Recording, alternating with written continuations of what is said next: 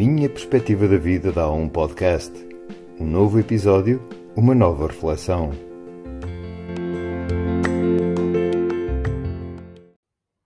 Bem-vindos a todos a mais um episódio. O final desta temporada, como já devem ter percebido pelo nome do título e ao ouvirem este episódio, ao iniciarem, já sabem do que se trata. Nós gravamos uma temporada na primeira metade do ano de 2021, na segunda metade, uma segunda temporada, um total de 40 publicações sobre a vida, o comportamento da vida, as relações, enfim, temas que pouco a pouco fui achando que seria interessante partilhar e a forma como vocês todos foram aderindo, ora nos episódios ouvindo mais, ora menos, mas a forma como aderiram mostra que a coisa tem o seu, o seu caminho, o seu interesse. De qualquer das formas, parar periodicamente para rejuvenescer as ideias, o mindset, eu acho que é interessante. Eu sinto-me melhor assim. Na verdade, não prometo que exista uma terceira temporada, porque, enfim, não é de promessas que se trata, não é um, enfim, não é um objetivo em si mesmo. E se sentir essa força, essa vontade e a criatividade, enfim, voltarei ao tema. Caso contrário, pronto, foi muito bom ter chegado até aqui e estou muito grato a isso, a toda esta correlação entre a minha intenção e a vossa disponibilidade para, para ouvir e estar desse lado. Não é por estarmos no Natal, por termos esta questão mais, mais sensíveis às questões das relações e da família. Não é por isso, porque sou um bocadinho daqueles de que, apesar de que, que, é um momento importante, nós devemos ter em conta que esta simbologia do Natal e da fraternidade e da amizade, o Natal pode ser todos os dias, pode ser quando um homem quiser, como dizia a, a, a música, e portanto, não é pelo momento, apesar de que o momento merece a, a nossa atenção e a nossa mesma a nossa atenção emocional, sentimental, mas é sim per aquilo que periodicamente falamos e que eu creio que de uma forma transversal toda a gente procura: felicidade. Ou se não for a felicidade plena, é mais momentos de felicidade. E hum, eu hoje vivo convencido destas duas questões. Uma delas é de que o ser humano ele é bom por natureza. Aquela lógica que se diz, ele lá no fundo é bom. Sim, quer dizer que nós, na essência, como seres humanos, somos bons. Porém, temos tanto de bondade como de debilidade. Nós somos sistemas mentais débeis, somos muito vulneráveis.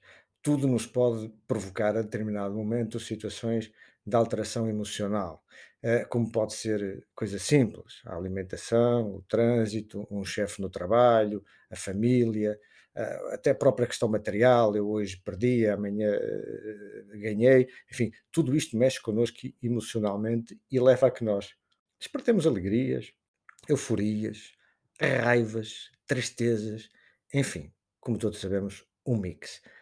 E essa alteração emocional dentro de nós, nomeadamente no seu, na sua parte negativa, as ansiedades, as raivas, os nervos, o medo, essas coisas todas, levam-nos a comportamentos estranhos, a comportamentos. E quando digo comportamentos é de nós para fora. E isso afeta os outros. Tudo que nós exteriorizamos afeta os outros. Ao afetar os outros, nós perdemos uma boa dose desse estado essencial bondoso. Portanto, nós na essência somos bons, mas o nosso sistema mental, os pensamentos, as emoções, os relacionamentos, tudo isso faz-nos perder essa vontade. E por isso é o mesmo que nada. Não tenhamos ilusões. Não podemos andar todos aqui a dizer, ah, nós somos todos na essência bons, mas, enfim, isso desculpa o nosso comportamento. Não podemos, não é? Nós não podemos, enfim, por um lado, uh, agredir as pessoas, tornar-nos uh, pessoas, uh, tornar-nos desagradáveis para as pessoas e depois uma palmadinha nas costas e desculpa e tal. Não podemos andar nisto. Portanto, o que nós temos que ter o cuidado é de ganhar consciência deste estado débil que nós somos, deste estado muito vulnerável. Nós somos um sistema mental muito vulnerável. Portanto, nós a qualquer momento podemos sofrer oscilações comportamentais fruto desse estado emocional e daquilo a que nos relacionamos, e é muito importante termos consciência disso. Para quê? Para observarmos isso e nos protegermos disso e não reagir a tudo. Ou aquela coisa do eu sou assim, eu sou assado, ah, desculpa, foi ontem aquilo, a culpa dos outros. Não, andamos sempre a explicar, sempre a correr atrás do prejuízo, sempre a explicar por que razão eu não estive bem e perdi este acesso à minha bondade interior. A partir do momento em que nós ganhamos consciência disso, observamos isso, não reagimos, começamos a ficar mais em nós. E o ficar mais em nós é isso, é ficar mais a nadar nesse estado de bondade, de tolerância. E por vezes a raiva vem e vai, e o nosso estado de tolerância uh, não se deteriorou. Este é um ponto que eu gostaria de deixar aqui claro ao longo deste tempo todo, que é o nosso estado basilar é bondoso. Nós somos seres humanos bons, inteligentemente bons, só que perdemos a consciência disso muito facilmente e deixamos-nos levar por estas vicissitudes do dia a dia. Segundo ponto, como é que então um segundo contributo para este para ganhar estes momentos de felicidade? No anterior vimos que é o estado de consciência da, da nossa debilidade e o outro é o comportamento em si mesmo, o foco, a quem nos direcionamos. Primeiro de tudo, nós perdemos o nosso equilíbrio quando nos magoamos a nós mesmos.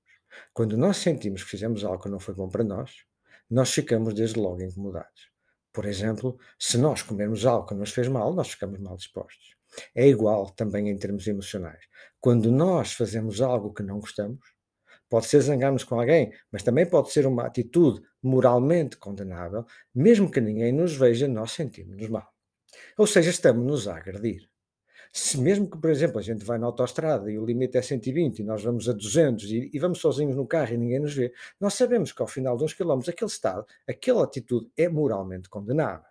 E há várias coisas na nossa vida que nos levam a, a, a, sensações desagradáveis internas, mesmo que ninguém nos emita um juízo sobre nós, isto é, mesmo que ninguém saiba e nos condene por aquela atitude, nós somos os primeiros a condenar-nos. Isso é uma agressão para, sobre nós mesmos. E isso devemos ter cuidado porque isso desestabiliza-nos, faz-nos sentir mal, baixa-nos a autoestima, a autoconfiança, porque nós sabemos que aquilo não foi muito correto. E o segundo é os outros. Portanto, se nós fazemos coisas que ninguém vê e isso já nos, nos faz sentir magoados, incomodados connosco, imaginem quando nós fazemos mal a alguém e esse alguém comenta, percepciona, repara que nós não estamos a ser simpáticos, ou até outras pessoas à volta veem. Isso é ainda mais agressivo para nós. Portanto, nós devemos ter em conta que o que fazemos não deve agredir nós e os outros. É uma coisa singela, é sutil, mas é bonita e é um bom foco. Não custa ser mundano, tirar partido de toda a vida mundana, comer, beber, divertir-se, relacionar-se, tendo em conta que agressão é algo que devemos retirar do nosso dia a dia, seja a agressão física, a agressão verbal ou a agressão mental. Quando digo mental, é quando nós estamos a trabalhar com nós mesmos.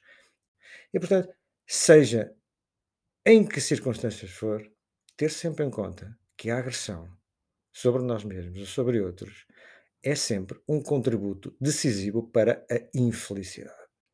E com isto eu queria terminar. Observemos e respeitemos a nossa vulnerabilidade e a nossa fragilidade enquanto seres humanos e tenhamos em conta que agredir tem, em toda a sua amplitude, um significado péssimo.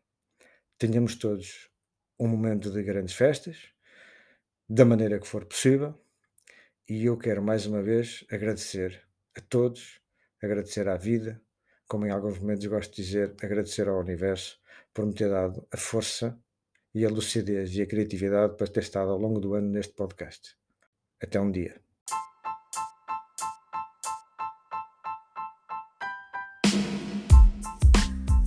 Obrigado por ter estado desse lado. Este momento foi apenas isso, uma perspectiva. E se sentir o impulso em partilhar a sua, não hesite. A minha perspectiva, arroba, outlook.pt